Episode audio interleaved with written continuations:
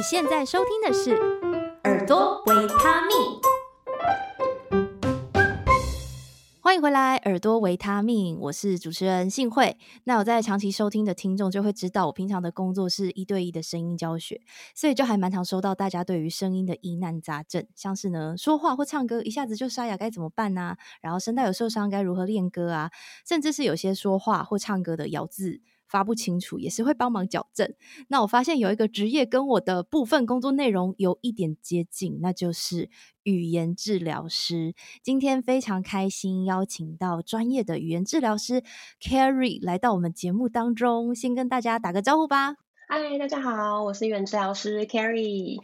好，其实我今天自己也有非常多问题想要请教。那在开始之前呢，我先帮大家做一个小小的语言治疗的简介，就是语言治疗到底在干嘛？那我发现其实他们涉猎的范围非常的广，从沟通，沟通就是比如说小朋友的认知或是语言表达，到构音。构就是构成的构，其实就是发音，然后到嗓音，就是你声音的音质，甚至到吞咽，就是如果吞咽有问题的话，都会是属于语言治疗的范围。那 Carrie 可以跟大家再多介绍一下，你目前呃比较多的个案是有哪一方面需要你协助的地方呢？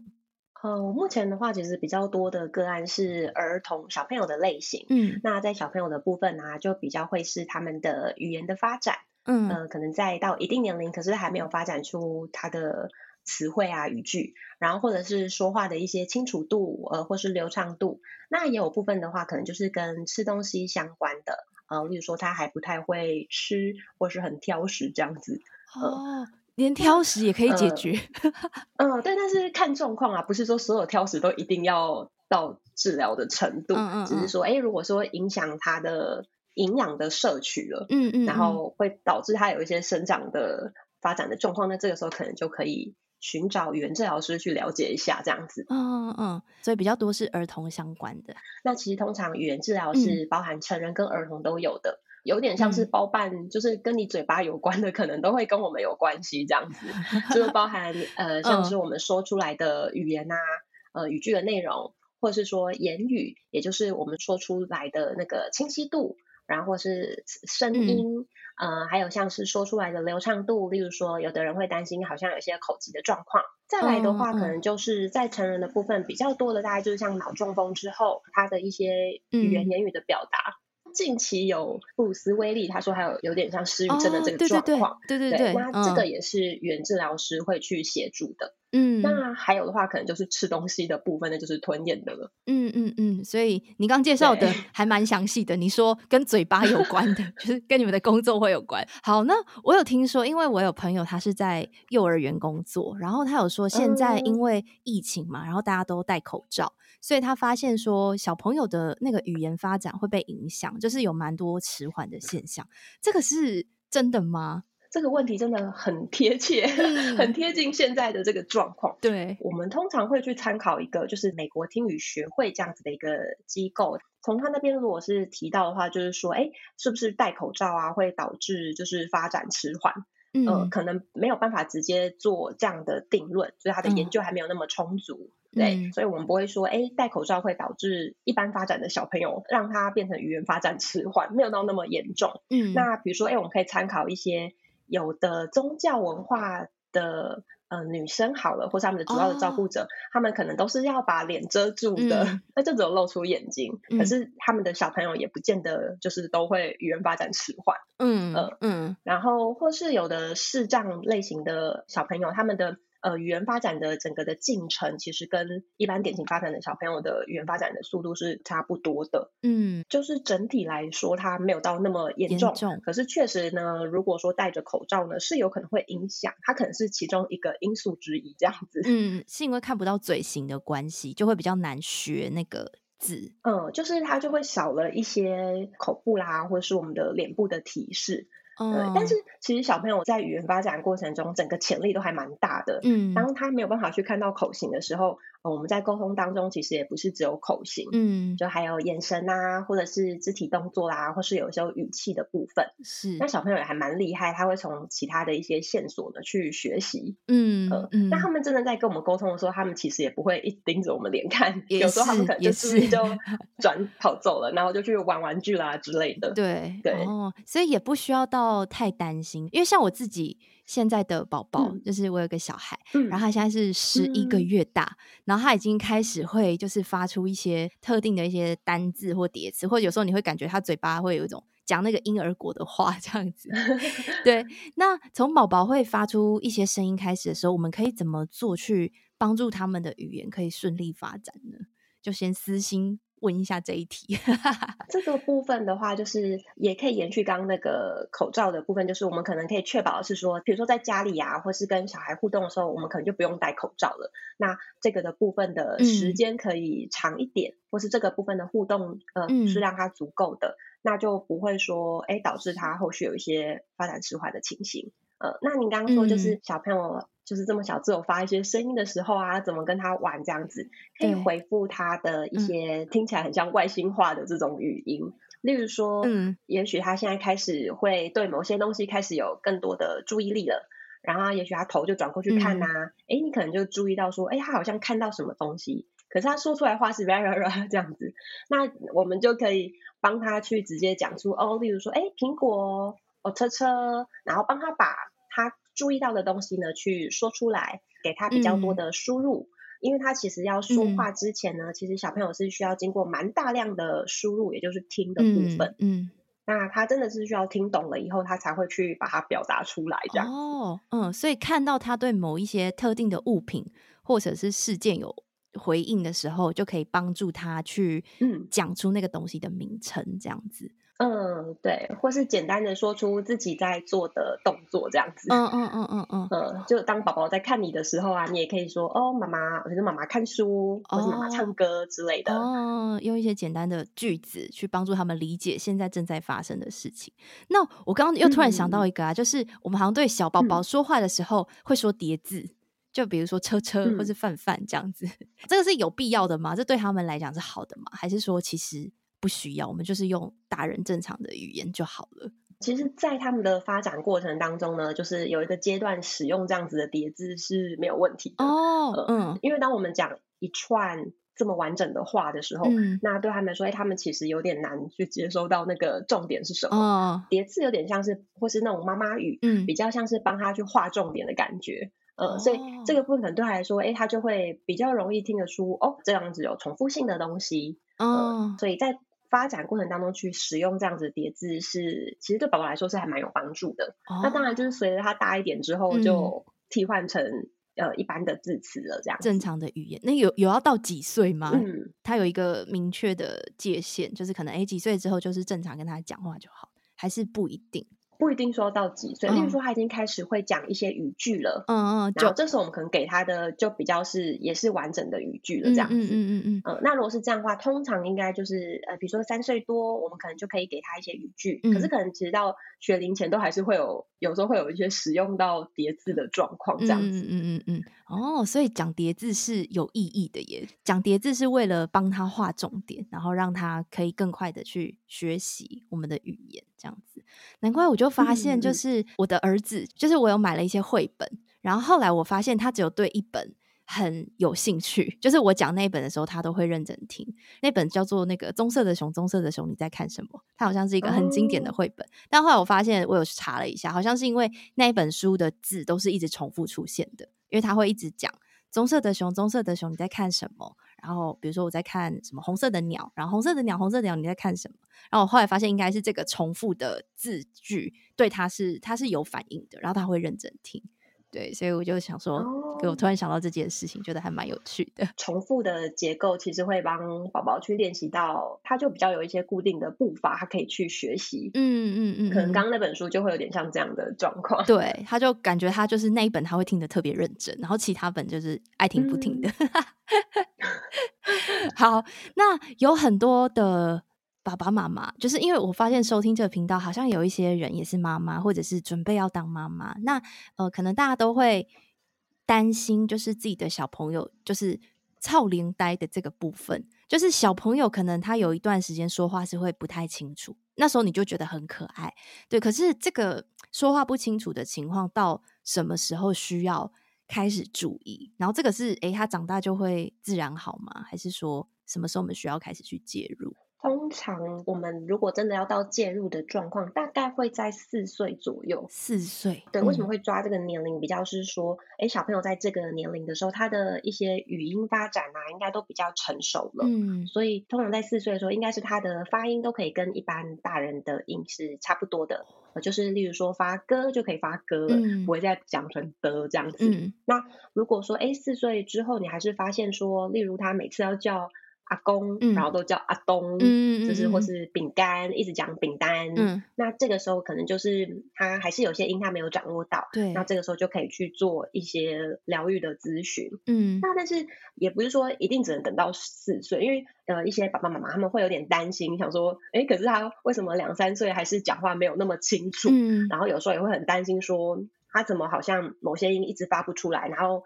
而且是在家里已经有教过他喽，嗯、然后但是他还是都没有办法学习。嗯呃，那这边的话就是提供给大家一个资讯，就是如果是在两岁的时候呢，我们通常会去听他是不是可以有一半的话语是我们听得懂的。嗯，比如说他讲了十个字，是不是有五个字呃爸爸妈妈都可以听得出来？嗯，那如果听得出来，这样的清晰度呢，在这个年纪其实就很 OK。嗯嗯、呃、嗯，那。如果是三岁的话，就是十个字里面呢，大概七到八个字左右，是不是可以听得懂？嗯，啊，如果听得懂，可是你只是有一些音啊、呃，有一些落差，那就没有关系，这样子。哦，然后到四岁的时候，还是真的不太清楚，再、嗯、考虑需要带去治疗，嗯、这样子。哦，对对，好，我觉得这是非常有用的资讯诶，嗯、就是两岁要听得懂一半，然后三岁大概要听得懂七成。哦，那到时候他们去治疗是会用什么方式教他们？啊、呃，就是有两个面向嘛。第一个是可能教的不对，所以他还没有学会。然后第二个是可能他身体构造真的有一些问题，导致他没有办法发这个音。所以这个是会由你们去判断嘛？他会怎么样去判断？这个的话，就是如果来评估的时候，嗯、我们会做，就是有包含他的口腔构造啊，还有一些功能啊，嗯，或者是呃，有的小朋友是他其实。构造功能其实都没有问题，嗯，可他可能会有一些音韵，或是说对这个音的判别有一些状况，哦、例如他会觉得阿公跟阿东听起来是一样的，哦，所以他发就会觉得这两个是没有差别的，嗯嗯嗯，可是这个也不一定是听力的问题，嗯，比较是随着我们越来越大的时候，我们会开始把这些不一样的音，就是开始去做分辨。可他可能就还没有发现到这两个是不同的。哦、呃，那就是会有些听辨上的差异这样子。嗯嗯嗯，然后你们就会去评估，再看是什么情况，然后再依照那个状况去做一些可能辅助啊或治疗之类的。嗯，对。哦，好，那接下来我想要移到那个成人的部分，就是刚刚讲的是小朋友嘛，嗯、小朋友的语言发展啊，然后说话不清楚，嗯、可能到四岁需要去做一些治疗。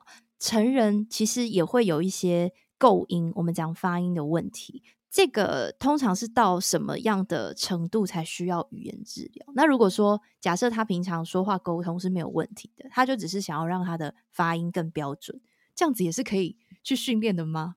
因为成人的部分的话，就会比较是看每一个人对于自己的生活品质的一些需求，嗯。就是我们不会特别说，哎，你一定要来治疗还是怎么样？就是比较是看每一个人对于自己呃生活品质的界定啊，他是不是觉得这样的状况他想要再调整的？嗯，那如果是这样的情形的话，是可以去呃预约相关的门诊，然后去了解的。嗯，可能在前面的时候，就是医师就会先评估一下，看他是不是需要，哦、然后或是再转到语言治疗师这边做一些咨询。嗯，呃，因为我有接过成人的一些个案。确实有的成人的个案是，譬如说已经大学了，然后出社会了，诶，他就是有一些音，他是会做一些替代的。嗯，对对对，就是他可能就已经换成别的音了。嗯，呃，就像有点像刚刚那个阿公，他会发成阿东，嗯、或是呃某一些的音调没有那么准确这样子。嗯，那这个时候我们就可以跟他讨论说，哦，那可能有这个部分，然后可以做调整。可是如果有的是口音，嗯、呃，例如说台湾国语，台湾国语，对对对，例如说。我怎么怎么样，他可能说成哦怎么怎么样，嗯，或是我要，他是说哦要。嗯、这个的话，我觉得就还蛮看，就是他也不一定说一定要治疗啦，只是说看每个人是不是也要调整。嗯、那如果真的要调整的话呢，还是可以提供他一些方式。可是。并没有说，哎，这个好像是一定要一个，嗯、对对对对，嗯嗯嗯。刚刚讲口音的这一题，我也是非常的有感触，嗯、因为呃，我有一些学生，他也是想要做说话声音的优化，他可能觉得哦，说话说久会累啊，然后或者是说，哎，有些发音没有那么清晰，然后会来做一些，就是会来上课这样子。然后我就发现，其实口音这件事情，应应该说每个人多多少少都有一点。可是到底什么是最标准的这件事情，嗯、我就一直在思考。我就想说，嗯，其实好像只要沟通没有问题就好了。但是我发现，就是台湾人可能蛮多是那个卷舌音会发的不是那么的好，或是有些人会分不太清楚。嗯、对，然后所以我才会好奇想要问这一题，就是什么样的程度就是会需要做这件事情。所以还是回到自己。那我很好奇，你们会用什么样的方法去帮助他们把那些音发清楚？比如说是告诉他们舌头跟牙齿摆放的位置吗？还是说是透过什么器具的辅助？因为我发现有时候这种音很难教，你们是怎么样去协助的？嗯，如果像是个别的音的话，就是他们都会有自己的位置，嗯，所以成人或小朋友其实都会告诉他们说这个位置舌头怎么放啊，嗯，或是呃你放的位置在哪里啊？你的牙齿啊，你的嘴巴。就是各个的面向这样子，哦、嗯，对。那那有的会是说，呃，例如说，它其实已经可以发出的这样子的音了，嗯，可是它可能在蝴蝶的时候，哎，它的的就不见了，哦，就是它单纯发一个的可以哦，可是到不同的音的这个呃情境，它就不见了，嗯，那这个时候可能就是又是比较是偏那种音韵相关的部分，他比较没有办法掌握，那我们可能就会把这些东西呢，去再让他去做相关的练习。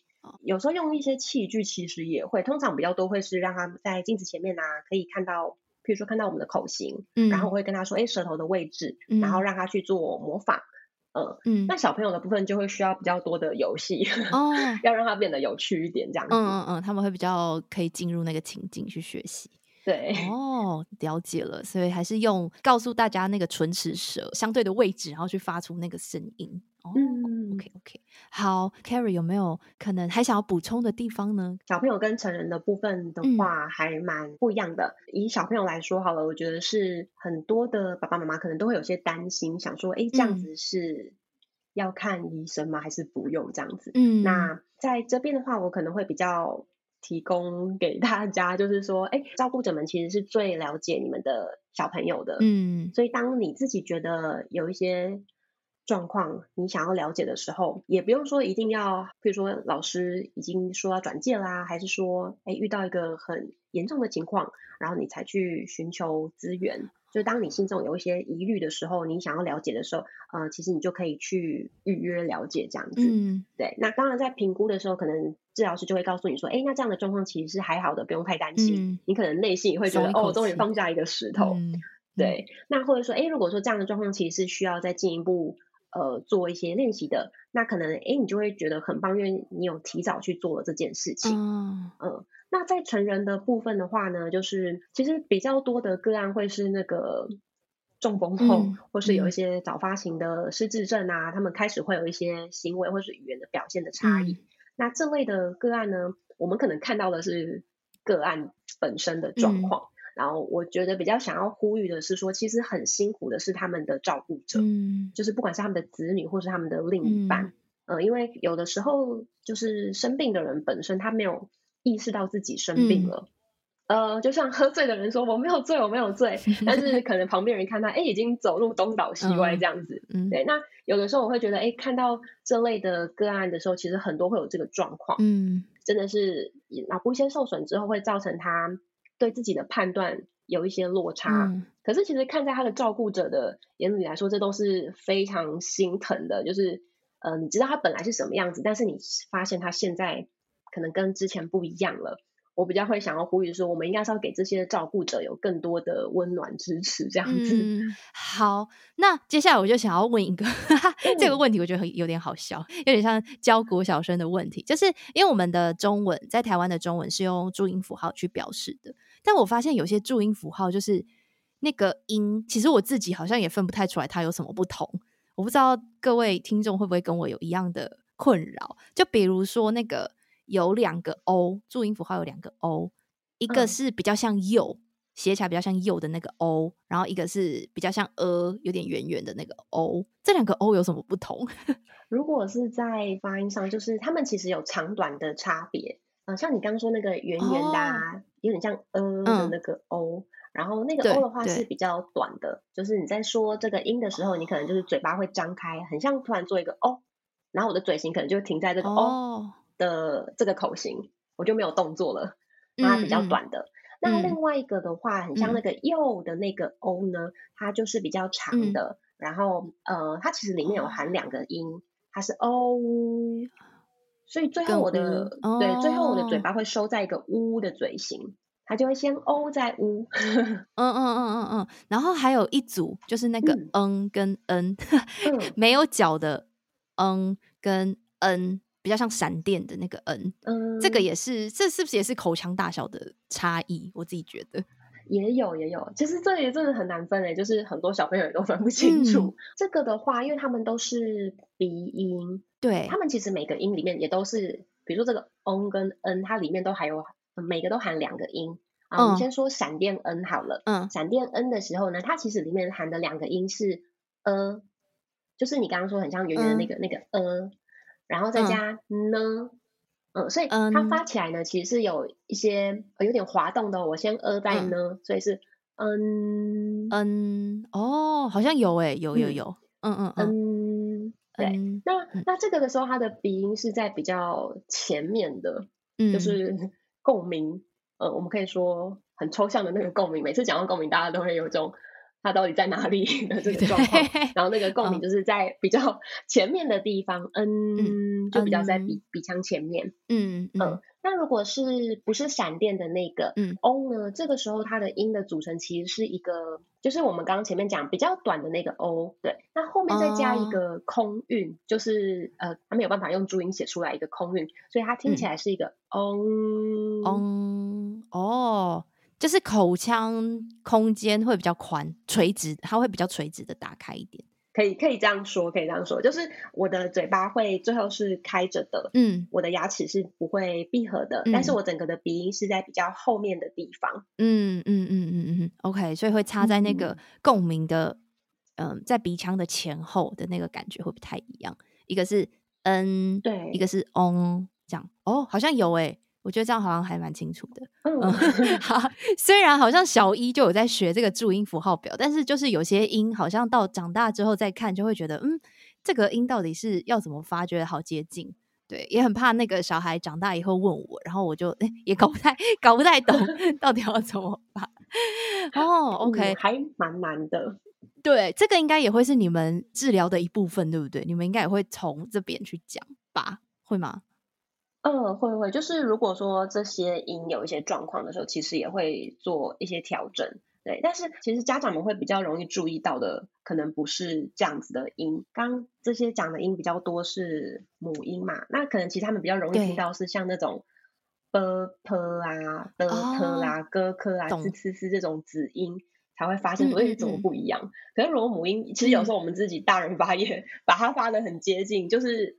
比如说飞机，我们可能不会讲飞机这样子，我们可能就是飞机就过去了。那所以这样子的音其实比较难察觉。嗯嗯嗯，还有什么比较常见的情况吗？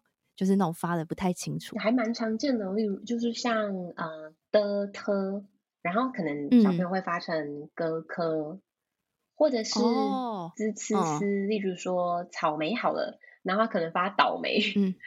嗯，然后、哦、呃，对，就会有一些，嗯，那意思就差很多，对，听起来就差蛮多的。然后或是嗯，兔子啊，发裤子啊这一类的。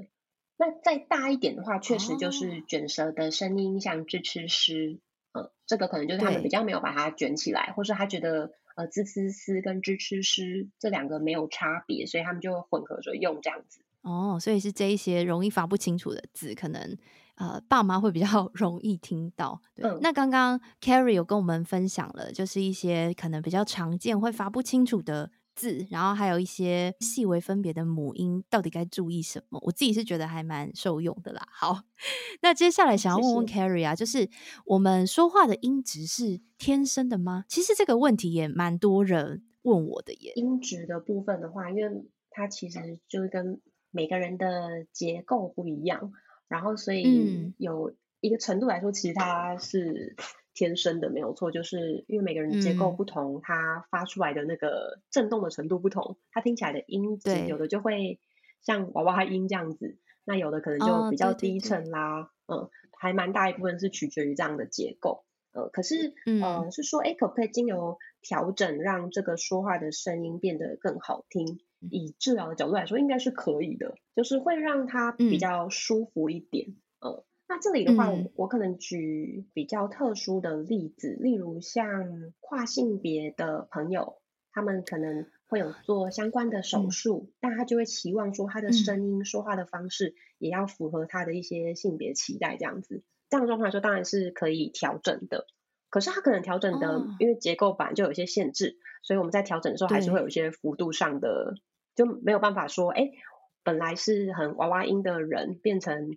很低频的人，嗯，哎，你你刚刚举的这个例子啊，我突然想到，我有遇过一个这样子的学生，她、嗯、是生理女，但她自己的性别认同是男生，比较有点像是这样的情况。嗯、然后他就说，他很想要借由一些方式去让他的声音变得比较低。我突然想到，就是闪过这个案例。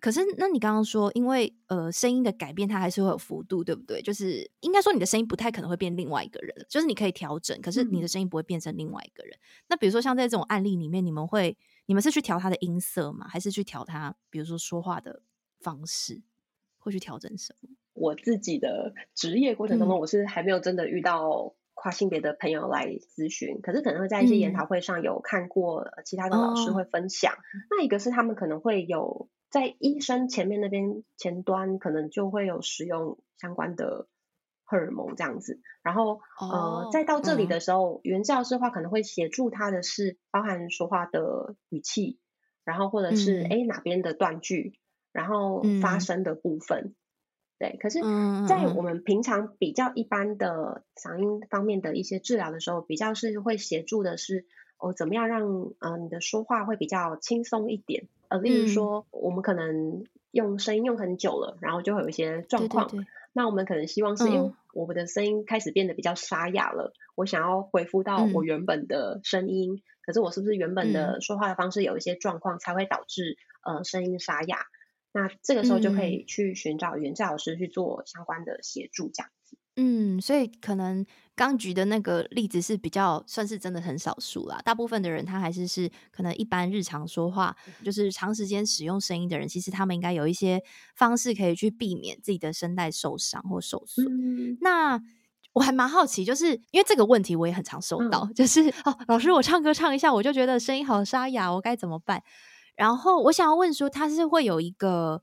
明确的时间界定嘛，因为每个人的感受不一样。就是有些人觉得说，哦，我唱三小时，声音怎么就沙哑了？但是对我来说，三小时已经很久了。对，但是有些人可能是，哎，我说话说十五分钟，我就开始沙哑。他会有一个明确的时间的界定吗？对你们来说，不会有说应该是要多久，一定疲乏这样，嗯、这还蛮看每个人的状况的。嗯，嗯，嗯，就是每个人的一些声带的疲劳的程度不太一样。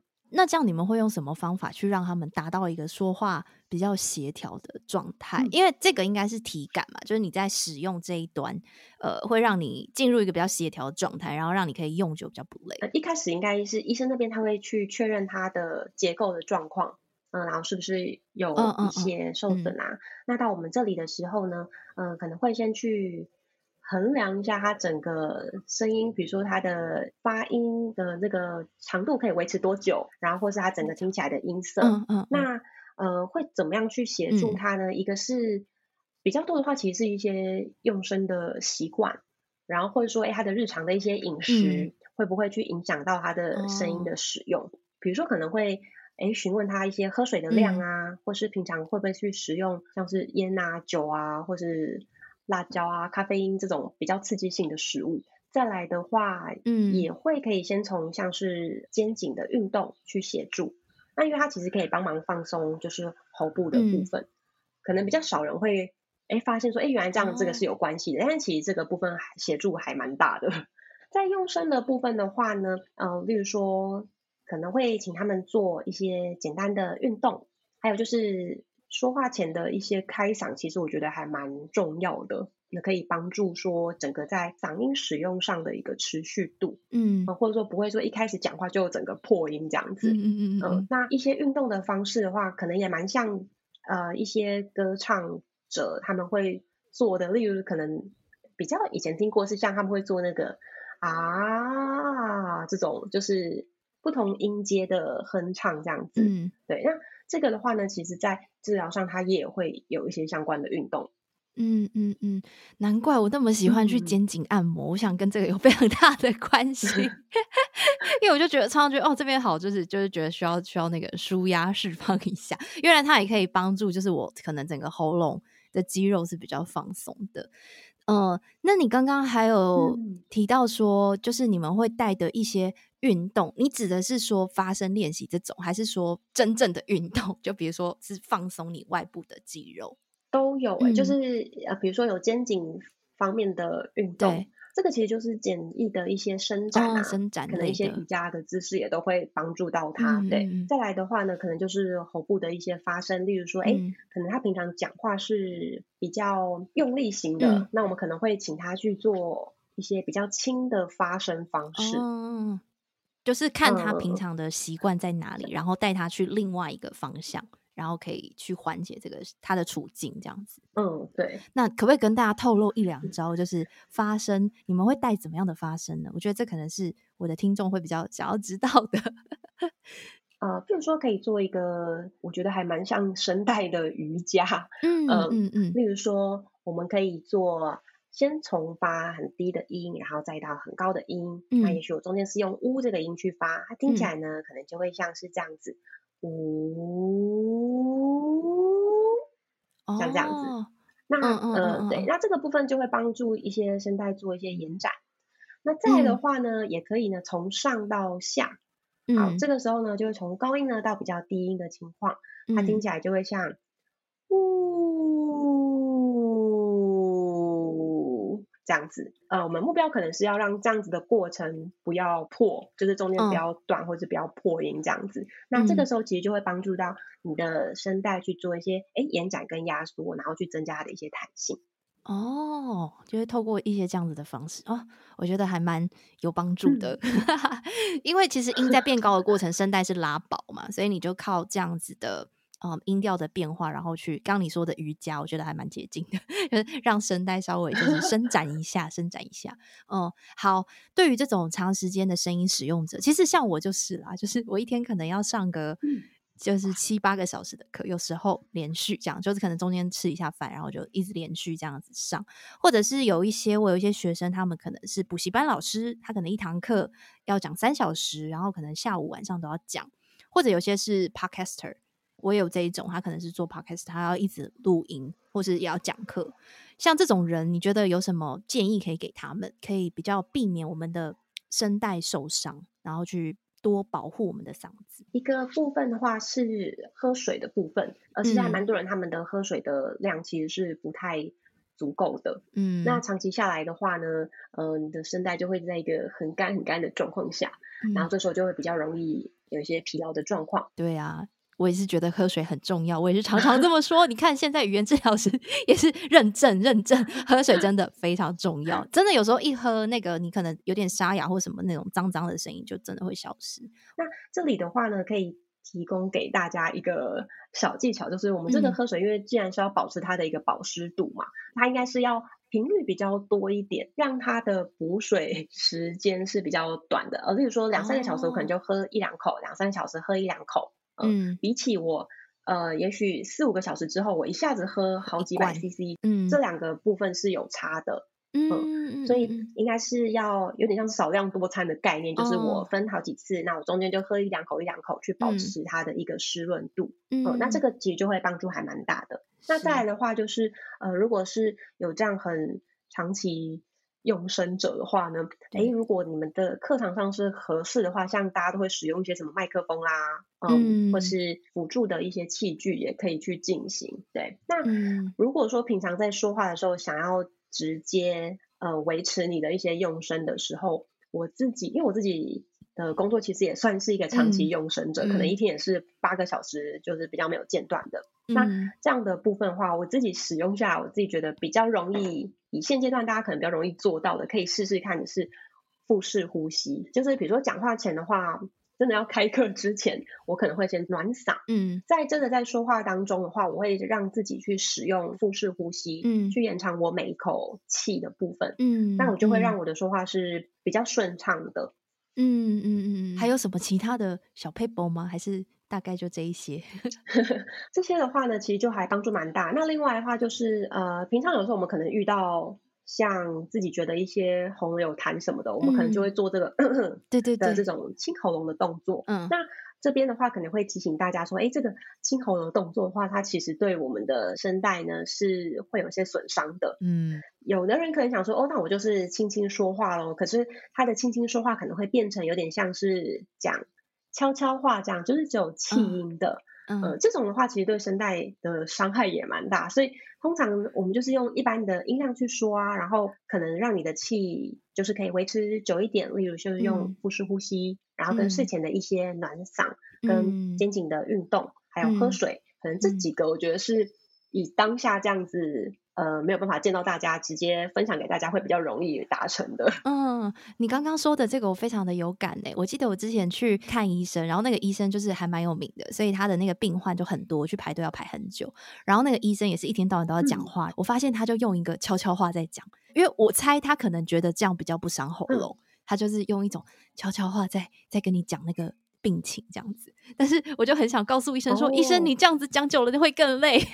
”对、嗯、我自己也有发现这件事情。刚刚那个我突然想到，就是其实有的时候我们会引导个案，嗯、就是如果说他的声带已经有些受损的状况，然后他可能其实是可以用到一些慵懒的声音。哦、我不确定那个医生是不是用这个慵懒的声音，就是他听起来会像是“你们好，大家早安”，像这种。哦哦哦，所以有可能那个医生其实是在这样子，就是有点拖一些尾音的感觉。嗯，这样子的方式确实它也可以让你的声带是减少一些压力的。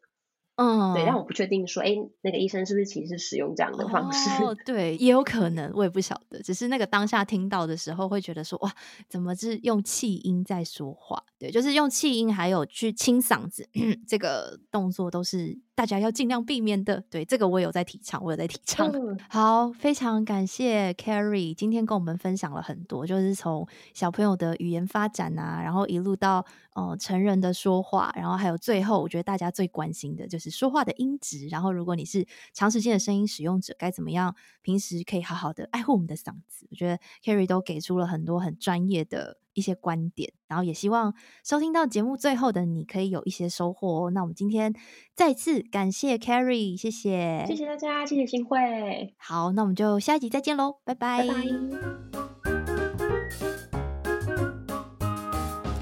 如果你喜欢这样的节目内容，欢迎你在 Apple Podcast 留下五星评论，并且分享给你的亲朋好友。行有余力的话，你可以在节目资讯栏找到小额赞助的连结，以实际的支持给予节目制作的动力。习惯使用 FB 的朋友，欢迎追踪粉专一名靠声音吃饭的女子，上头会有公开活动行程以及节目更新资讯。喜欢 IG 的朋友可以搜寻 M I S S 点 H S I N H U I Miss 信会，这里会有更私密一点的生活分享，也欢迎私讯给我你对节目的想法还有心得，请持续锁定耳朵维他命。